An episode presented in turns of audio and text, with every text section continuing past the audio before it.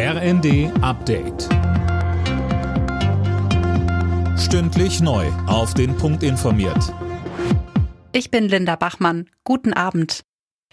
Bundesaußenministerin Baerbock hat überraschend die Ostukraine besucht. Sie war am Nachmittag in Kharkiv und sagte weitere Unterstützung aus Deutschland zu, darunter auch Waffenlieferungen. Kharkiv ist nur 40 Kilometer von der russischen Grenze entfernt und steht fast täglich unter russischem Beschuss. Baerbock sagte, Kharkiv sei Sinnbild für den absoluten Irrsinn des russischen Angriffskriegs.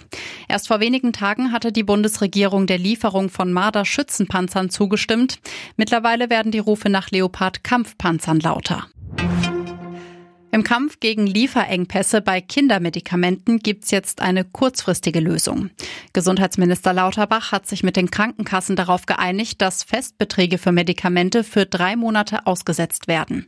Florian Lanz vom Spitzenverband der gesetzlichen Kassen sagte dazu in der ARD, das könnte dazu führen, dass Pharmaunternehmen Reserven, die sie irgendwo auf der Welt haben, jetzt kurzfristig nach Deutschland liefern, weil sie hier besonders hohe Preise für ihre Produkte bekommen. Aber klar ist auch, das kann die Probleme nicht grundlegend lösen. Das kann lediglich eine Brücke sein. Wie sieht die Mobilität in Deutschland künftig aus? Darum geht es gerade bei einem Gipfel in Berlin mit Kanzler Scholz und Vertretern von Wirtschaft, Ländern und Kommunen. Im Mittelpunkt die Klimaneutralität. Bahn- und Fahrradverbände kritisieren, dass dabei E-Autos zu stark im Fokus sind.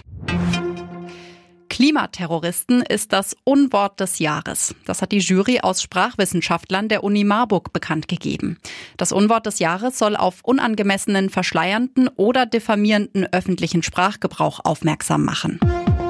Alle Nachrichten auf rnd.de